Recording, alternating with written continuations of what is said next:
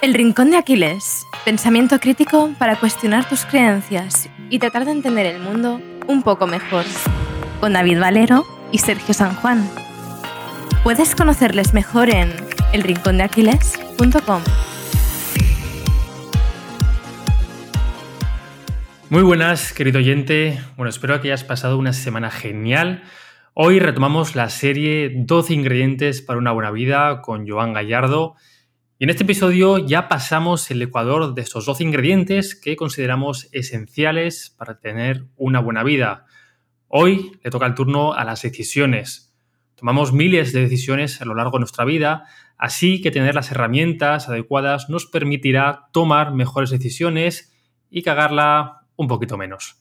En este episodio hablaremos de cuál es la mejor forma de tomar decisiones dolorosas y complicadas, qué papel juega la intuición a la hora de decidir y algunos de los obstáculos que sufrimos a diario a lo largo de tomar buenas decisiones, como por ejemplo el miedo o la presión del grupo.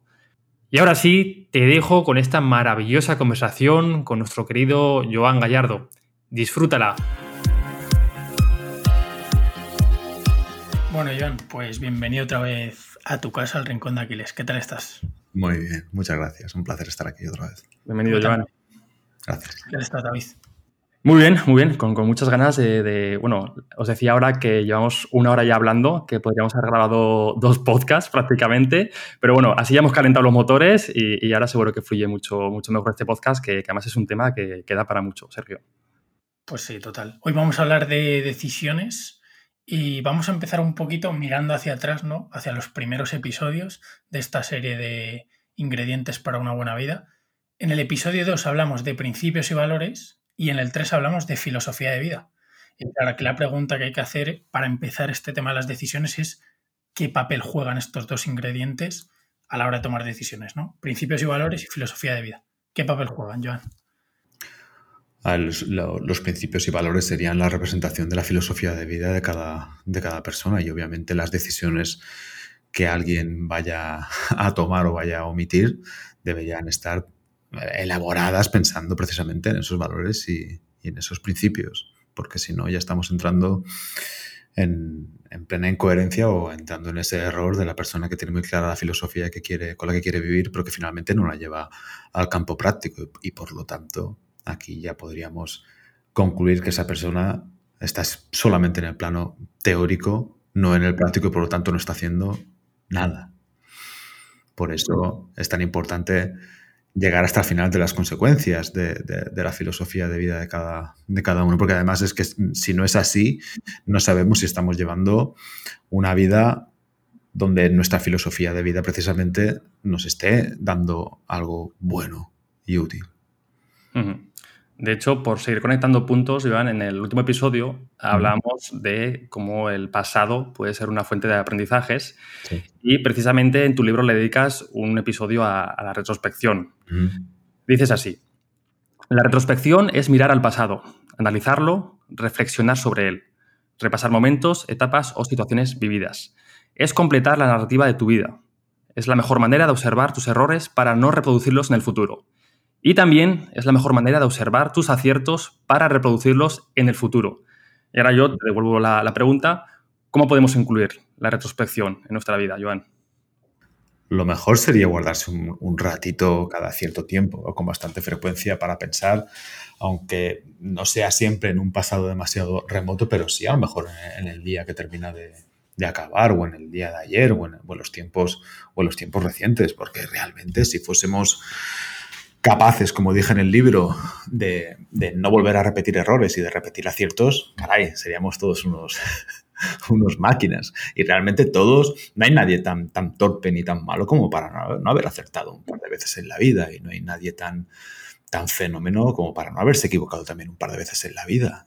O sea, todos llegados a una edad lógica, 25, 30 años, ya hemos vivido mucho como para ser bastante más sabios de lo que parece ser que, somos. Y yo creo que eso se lo debemos a esa falta de retrospección y esa falta de análisis y también a la falta o a esa torpeza en, cuanto a la narrativa y a las conclusiones de dicho, de dicho análisis, que claro, no, no, todo queda solo en, la, en esa recopilación de información, sino en la interpretación que se hace de la, de la información.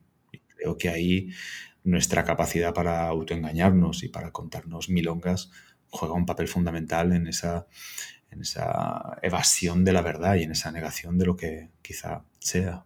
Mm. Has empezado diciendo que, estaría bien ¿no? que nos guardásemos todos unos minutos al menos nuestro día para, reflexionar sobre qué hemos hecho. De hecho, los estoicos Seneca nos animaba pues, a escribir un diario ¿no? que nos sirve para pues, eh, eh, reflexionar sobre qué habíamos hecho bien, qué no habíamos hecho tan bien, qué podíamos hacer mejor.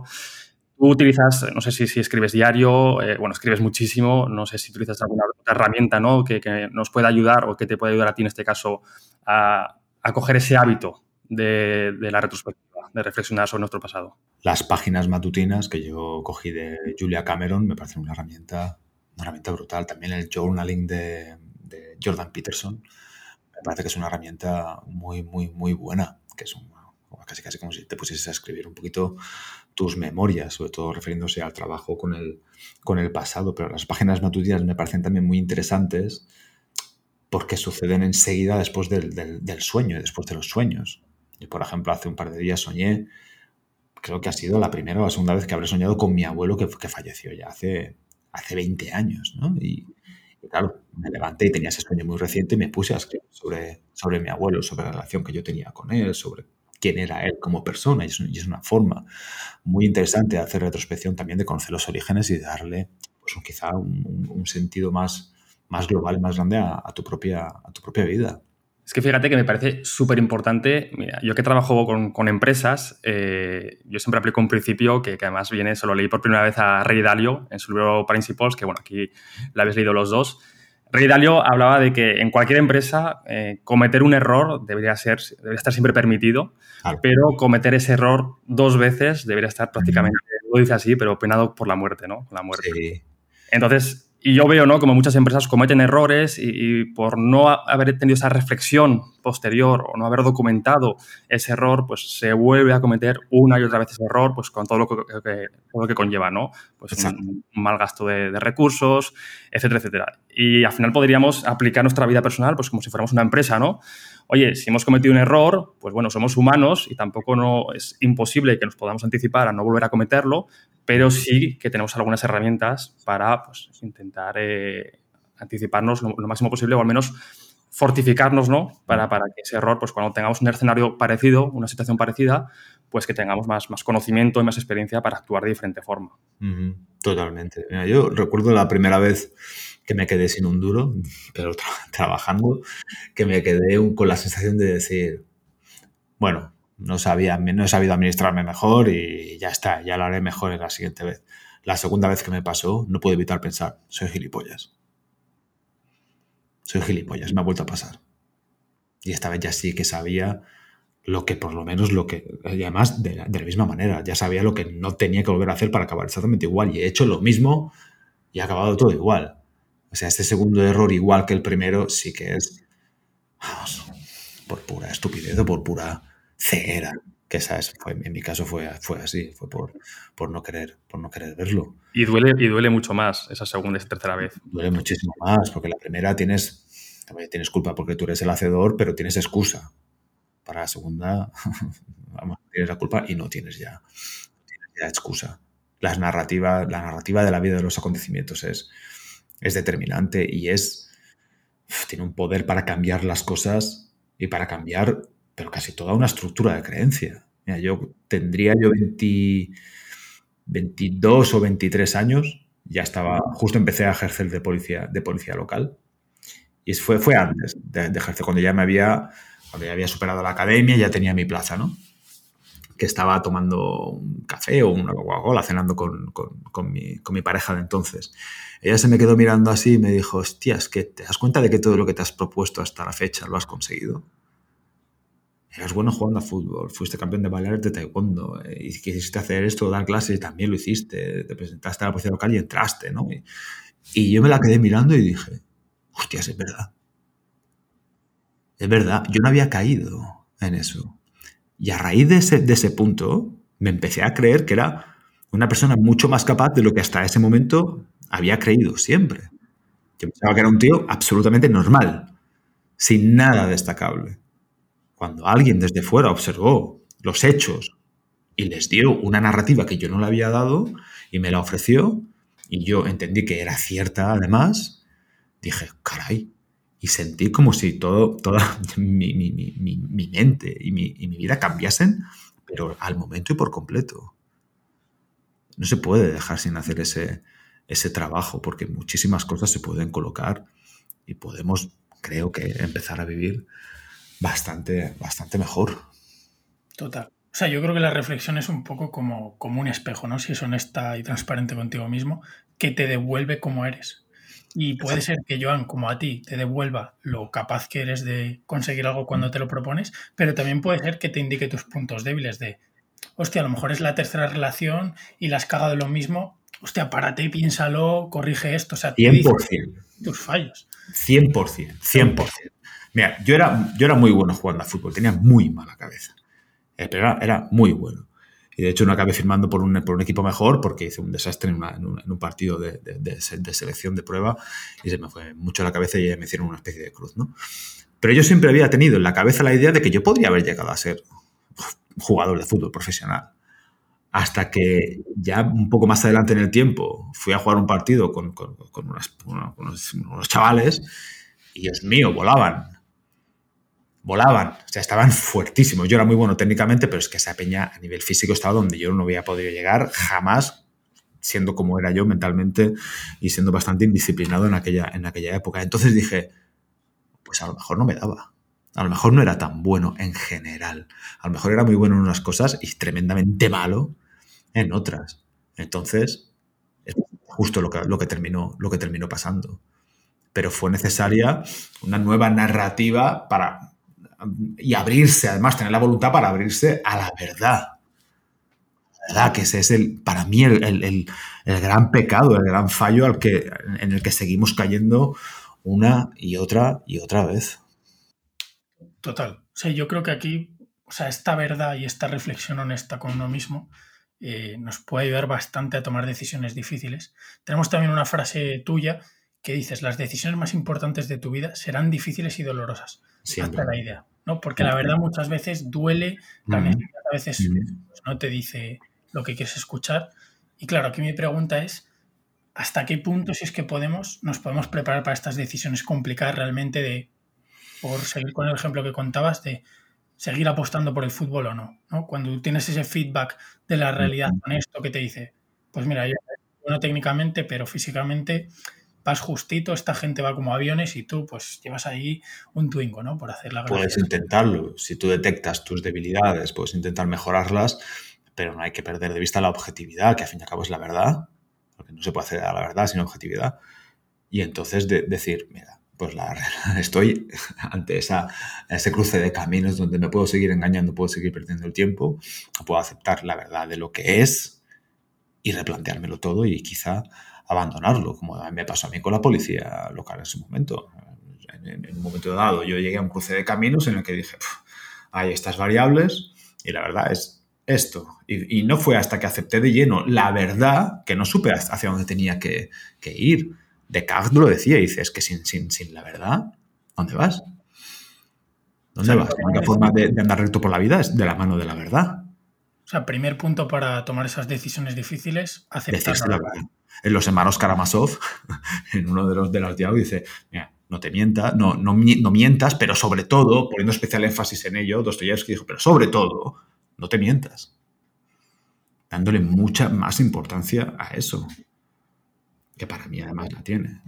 Justo estoy leyendo los Karamazov y me acuerdo de, esa escena que creo que es una chica que va al, starter y le dice eso, ¿no? Que no se mienta ella misma, que se está haciendo esto por halagos. Es que además lo tengo justo ese pasaje. Qué bueno, es, es, una, es una obra inconmensurable.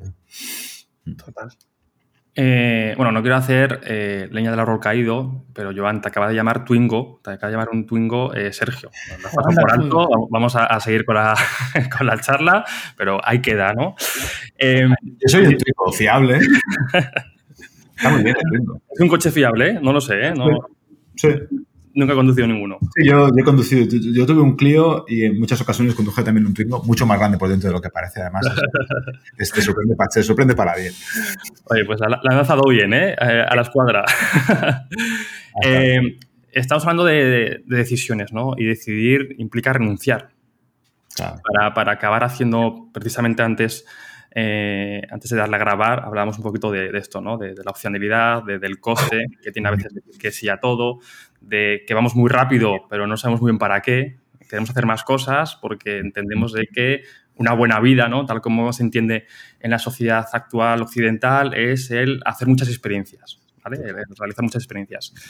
Y bueno, aunque, aunque nos cuesta la teoría, o sea, aunque sabemos la teoría, eh, nos cuesta ponerlo en práctica, nos cuesta decir que no. La pregunta del millón, eh, ¿cómo aprender a decir que no? Joan, o cómo, te la lanzo mejor, ¿no? ¿Cómo has aprendido tú a decir que no? Yo, bueno, es, para mí decir que no es una cuestión de autorrespeto, ¿eh? de, una, de una sincera preocupación y ocupación de la propia, de la propia vida. El, el no libera muchísimo y sobre todo permite que, que el caos no llegue. Al final el caos no entendemos un caos de dos elementos.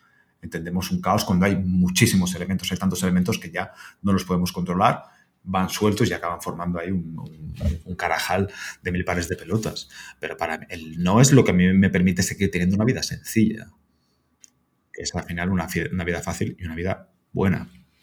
Eso, lo, eso lo primerísimo, además. Pero lo que a mí me ha permitido decir que no, lo que finalmente quitó ese tapón, fue aceptar las veces también que me dicen que no a mí.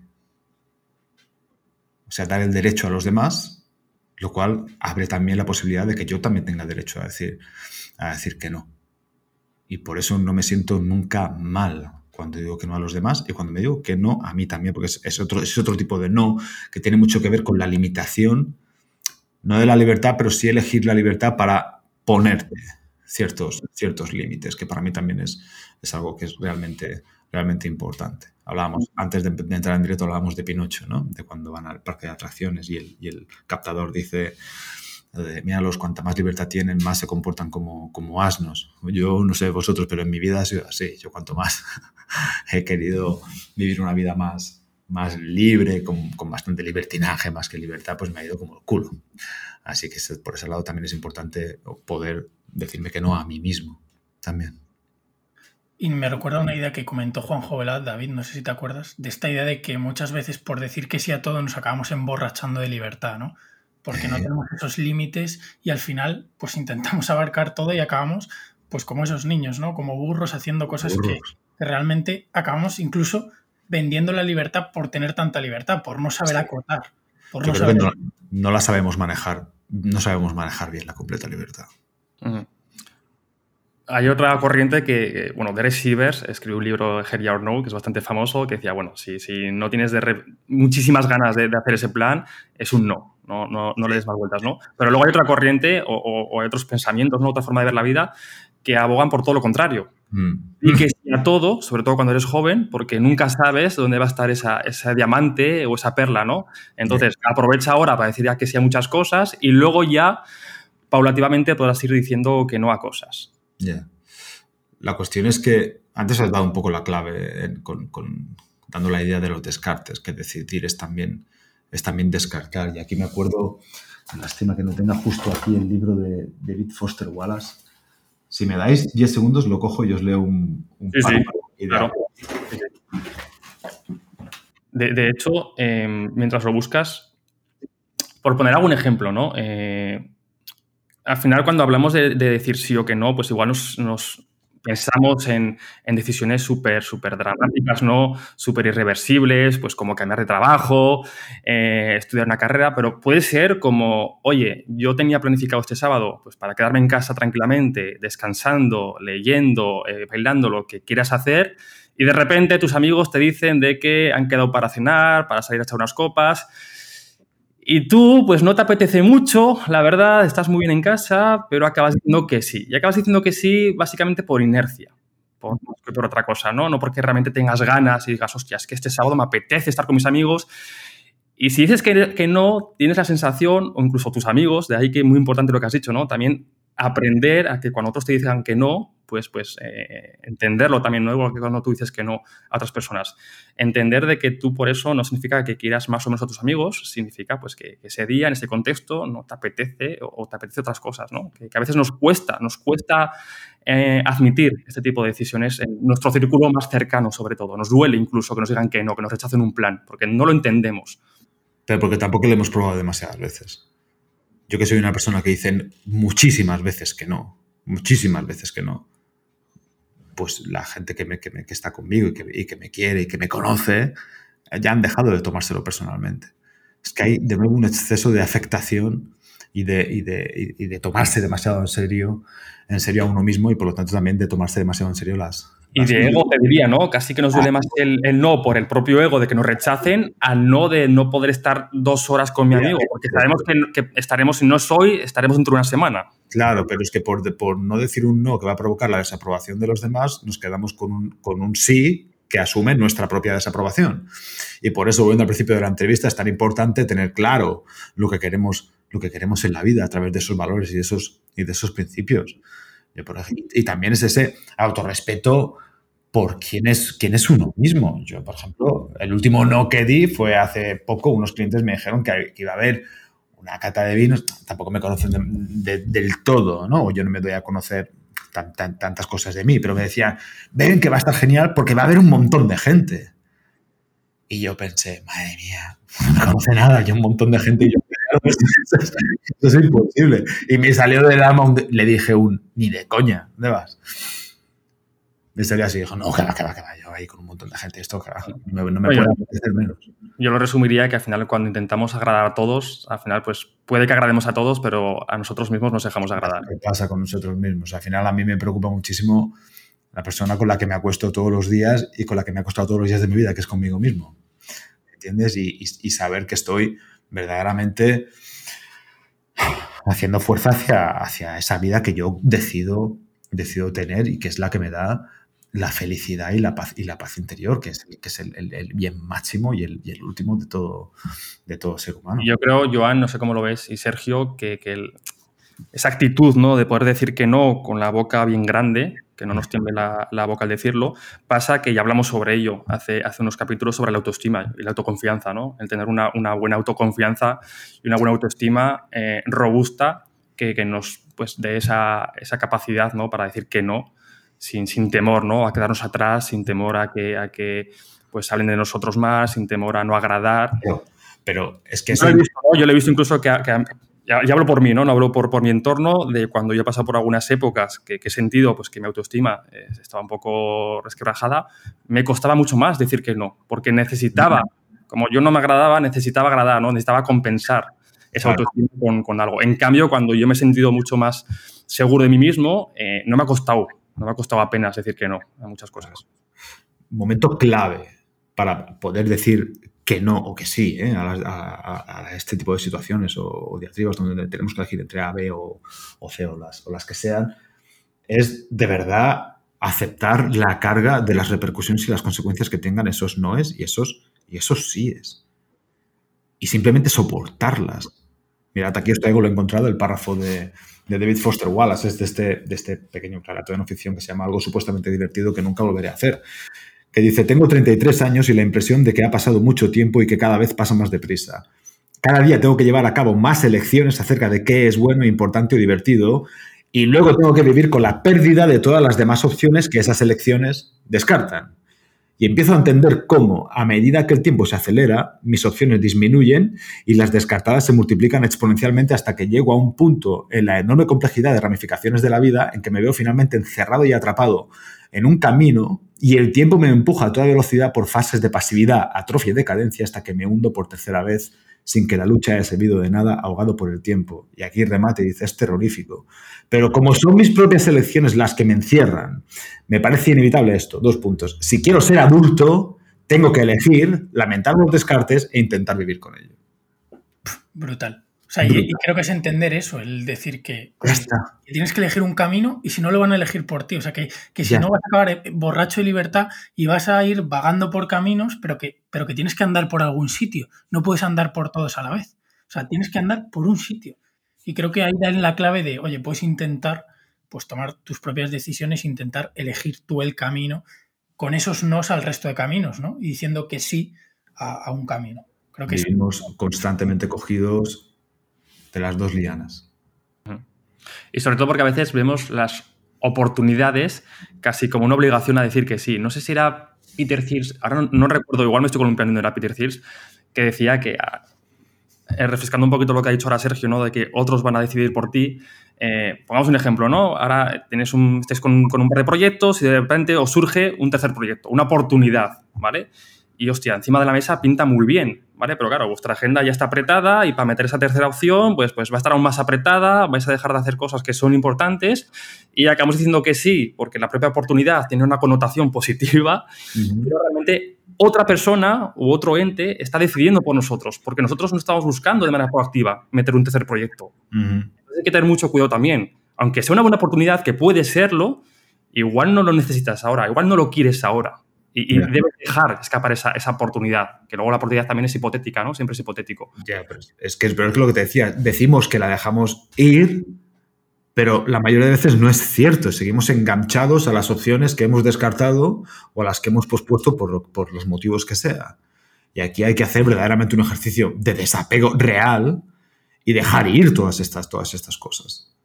O sea, te quedas, eliges a una, a una chica como tu mujer y las otras que te gustaban es que las tienes que dejar ir, todas todas y no, y no empezar a pensar, joder, mi vida hubiese sido si me hubiese ido con eso, no sabemos tanto a priori. Que esa es otra cosa que hay que tener muy en claro con la toma de decisiones, que en gran parte son apuestas.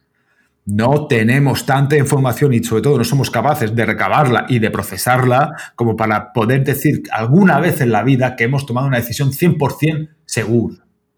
Y eso hay que, simplemente hay que soportarlo y seguir adelante y tener en cuenta que, como he dicho, son decisiones, pero también son apuestas que pueden salir mal. Lo que luego pasa, lo vemos y decimos, coño, no te- no". ya lo decía yo, tenía que haberlo visto, no se podía. Estaba ahí, pero no se podía ver. Las veces que aseguramos el haber tomado una buena decisión es porque, bueno, caemos en el sesgo de retrospectiva y tenemos más información en el presente de la que teníamos en el pasado. Y decimos, claro, ya sabía, ¿no? Que iba a pasar esto. Claro, es ahora, cabrón. ¿Qué ha pasado ya? Tomas una buena decisión cuando tenías en cuenta lo que querías en la vida, lo que quieres llegar a ser, tus principios, tus valores y tu filosofía de vida. Cre- Creo que Joan ha- ha dicho una cosa súper importante y es que hay que diferenciar el resultado de la decisión de si es una buena Total. decisión o no. O sea, Total. tú tienes que definir si es una buena decisión o no en el momento en el que la tomas, diciendo lo que ha dicho Joan, ¿no? Con tus criterios. Eh, ¿He tomado la decisión acorde a mis valores? Sí, vale, es una buena decisión. Que luego tomas decisiones en un mundo incierto y que el resultado te puede salir rana y puede que la cagues y que sea una mierda, sí, pero tú has tomado una buena decisión. O sea, hay que separar el proceso de decisión del resultado. Aunque en términos prácticos queramos tener buenos resultados. El esfuerzo, ¿no? Que hablamos también del episodio anterior. Oye, nos podemos esforzar, pero luego, Claro. por A o por B, no podemos tener esos resultados que esperábamos. Pero eso no implica que el esfuerzo haya sido en vano o que no haya merecido la pena. Totalmente. Hablo Joan, sí.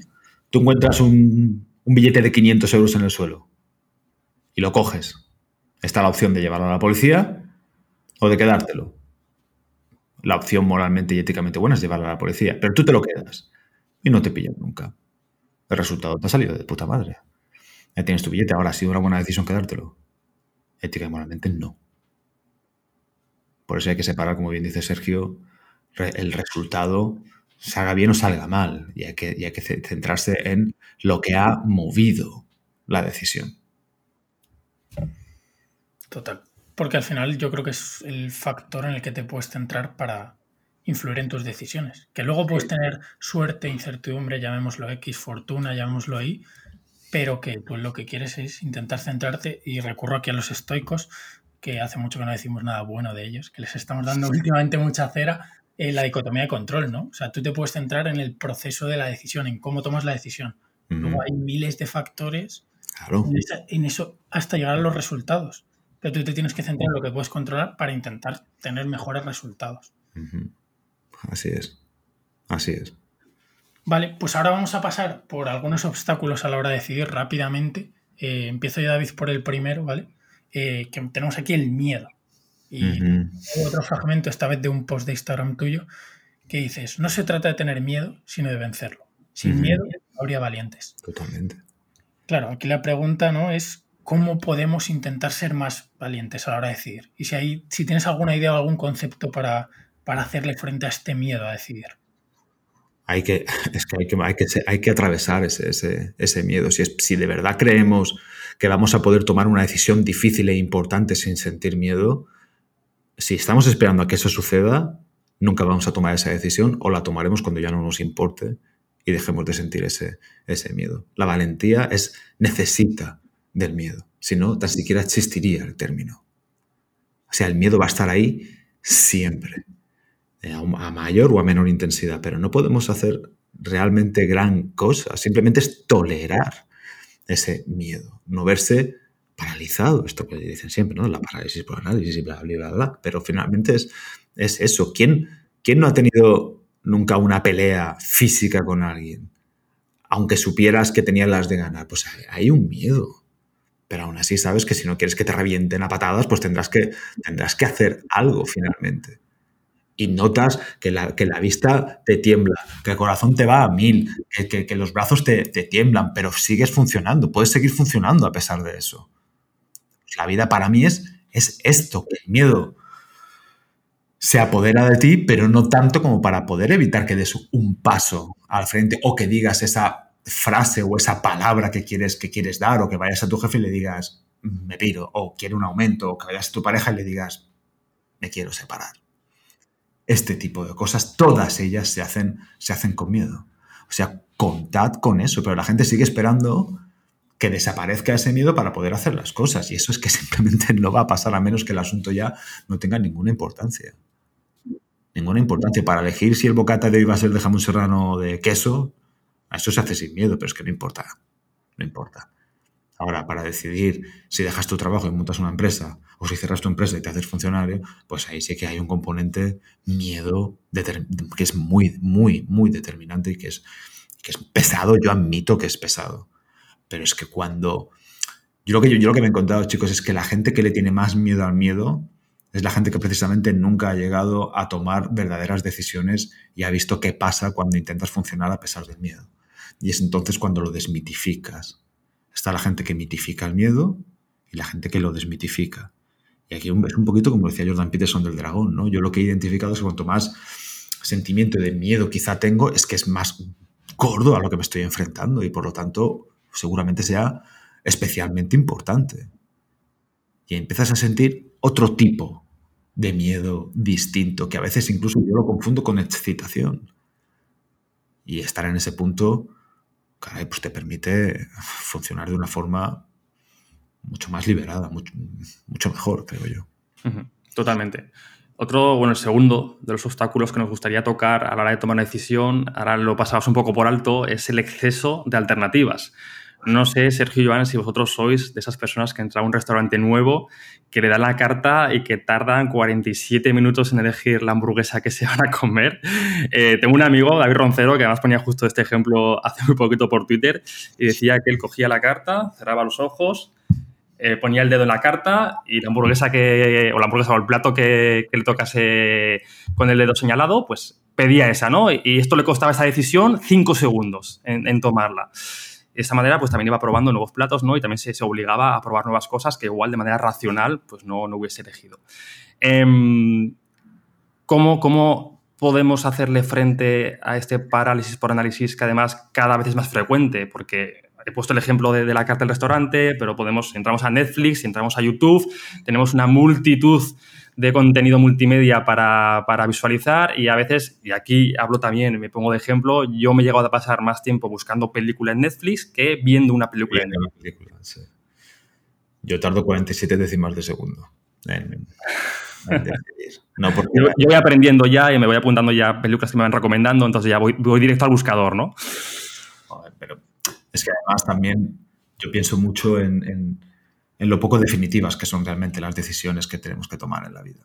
Justo antes de entrar aquí, lo voy, a leer sin dar, nombres ni, detalles. Una chica me ha enviado un mensaje y me decía, estoy planteándome mudarme al extranjero con mi pareja. ¿Y si me sale mal? Yo le he dicho, pues te vuelves. ¿Y si te sale bien? Claro, pero yo, si me sale mal, pues si le va mal, pues te vuelves del extranjero aquí y ya está. Y me ha contestado, hostia, ¿cómo puede ser que no haya pensado en eso? Pues nos pasa mucho, tenemos, de nuevo, nos tomamos tan en serio que pensamos que estas decisiones que tomamos son hipertrascendentales y que van a ser definitivas y que se van a quedar con nosotros para siempre, ¿no? Por ejemplo, cuando me hice funcionario yo tenía claro que si el día de mañana me gustaba me piraba. Y ya está. Y tengo claro que, que, que la vida puede cambiar muy rápido y a la vista está. O sea, la vida que yo tenía a los 20 no se parece nada a la que tenía a los 30. La que tenía a los 30 tampoco se parece a la que tengo ahora casi a los 40. Tanto que si hubiese tenido que adivinarlas, hubiese, hubiese, fallado estrepitosamente. Entonces, ¿por qué tengo que creer que lo que decida hoy va a ser definitivo y que lo voy a arrastrar para siempre?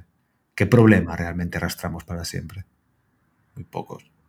Y, y esos pocos que arrastramos siempre son tan inevitables y tan y tan esenciales, tan fundamentales, que los aceptamos y no nos provocan un, mal como puede ser que se muera, que se muera alguien, ¿no? Alguien cercano a ti, que al final es inevitable aceptarlo. Y eso pasa en muchas decisiones, pero claro, hay otras decisiones, y aquí entramos en otro de los obstáculos, sería la falta de compromiso, donde este exceso de alternativas lo que te hace es cambiar constantemente, ¿no? Y por ejemplo, esta chica se muda a un país, luego se cambia y no da tiempo a sentarse en un país porque está cada mes cambiando de un país a otro. Porque nos cuesta comprometernos con esta decisión en parte por ese exceso de oportunidades, ¿no?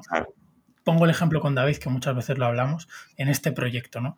Tocamos tantos temas como al final los límites los ponemos nosotros, ¿no? Esta idea que hablamos antes de emborracharnos de libertad, que muchas veces estamos.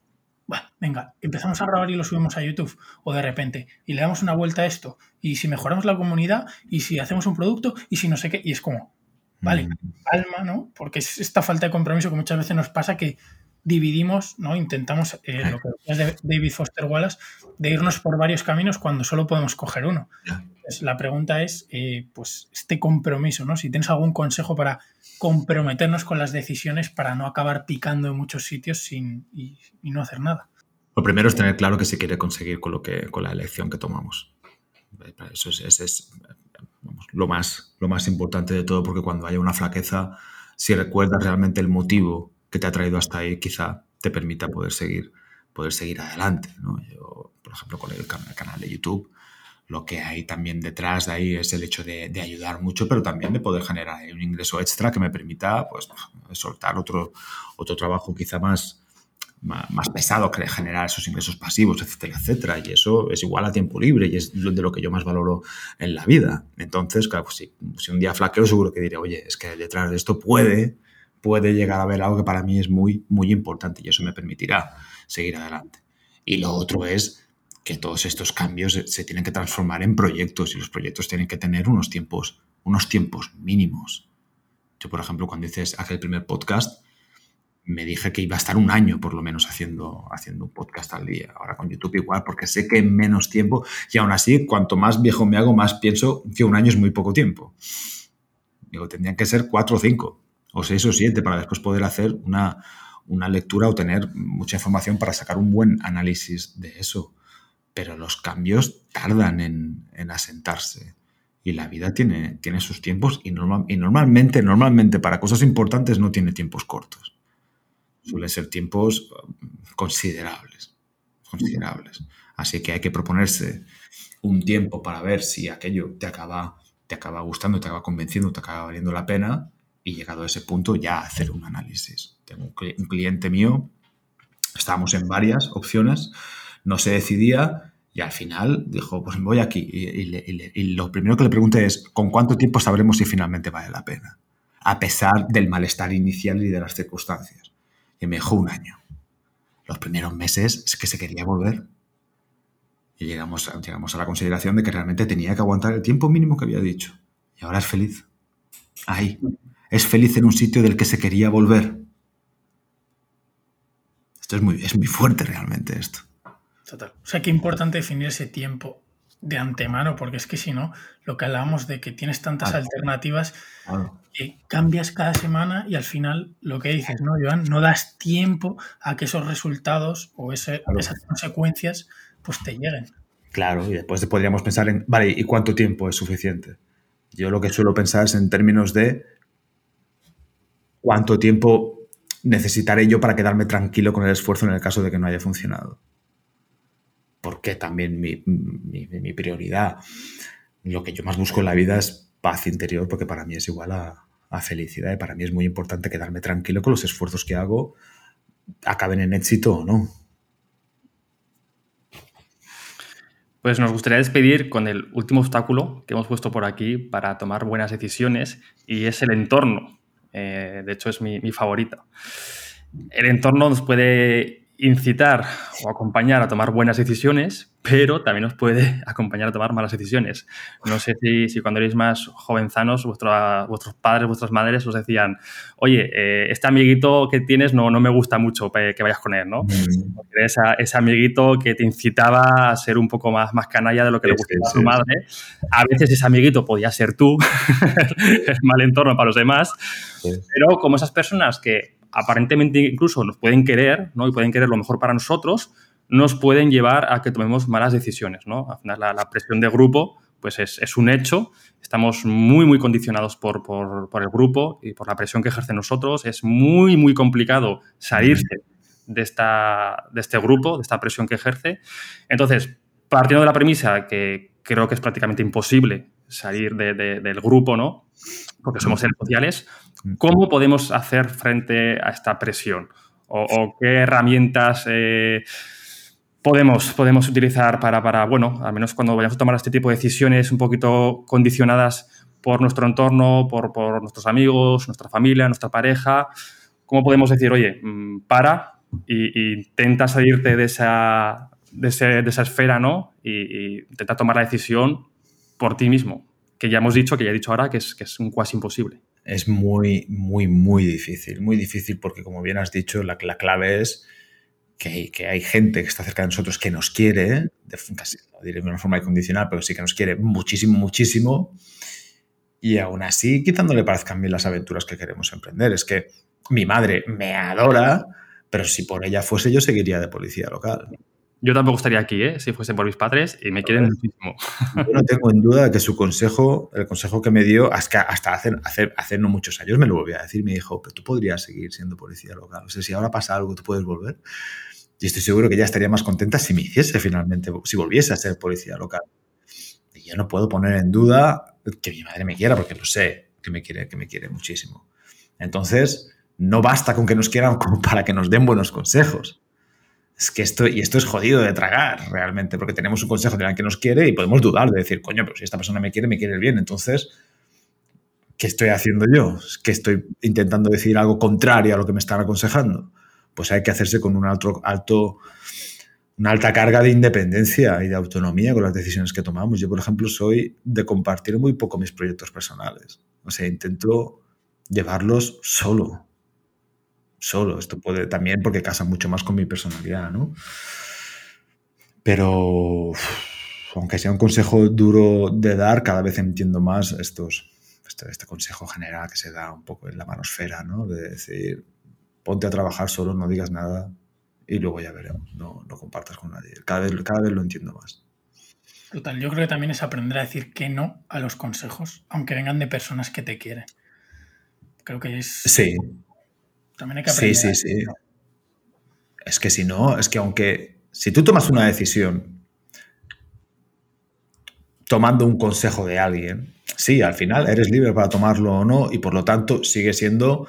Um, tu responsabilidad haberla, haberla tomado. Sigue siendo el culpable o el ganador de esa, de esa decisión, incluso cuando te aconsejan bien. Si alguien me dice, oye, mete dinero ahí en lo que sea, y yo finalmente digo, ok, meto y gano, el mérito es mío, porque finalmente he accedido a tomar ese, ese consejo. Y al contrario, y al contrario igual. Pero, ostras, realmente es fácil dudar, dudar de ello. Si yo, a mí me dan consejo, lo llevo a la práctica y sale mal, mi tendencia va a ser echar la culpa que me ha dado el consejo y eludir toda responsabilidad. De hecho, nos gusta tomar decisiones en grupo precisamente para eludir esa responsabilidad. Las cosas salen mal. Claro, pero esto es así porque no hemos, no, no hemos catado casi nunca lo que es responder por las propias decisiones que uno toma. Que para mí eso es la hostia. Yo respondo encantado de todas mis decisiones. Me encanta sentirme responsable de todas las decisiones y elecciones que tomo. Me encanta, me lo echo toda la espalda. Al 100%. A mí me gusta vivir así, me da, me da a probar realmente lo que es la libertad, que para mí la libertad es la, la, la aceptación de la responsabilidad y las consecuencias de tus actos y decisiones en la vida. Y me encanta esa sensación. Pues yo creo que con este mensaje y animando un poco, a, al menos a que la gente experimente ¿no? esta sensación de responsabilizarse de todas sus decisiones, eh, me parece un mensaje brutal para cerrar, Joan. Mil gracias. El crecimiento está en la responsabilidad y en la libertad. Pues mil gracias una vez más, Joan. La verdad que es A un vosotros. Hablar contigo siempre. Igualmente. Joan, nos vemos prontito. Un fuerte abrazo. Un abrazo a vosotros. Gracias. Un placer. Adiós. Si te ha gustado este episodio, compártelo. Puede que a alguien le sirva. Y si quieres estar al tanto de todo lo nuevo, no te olvides de seguirnos en redes sociales y en nuestra web, elrincondeaquiles.com.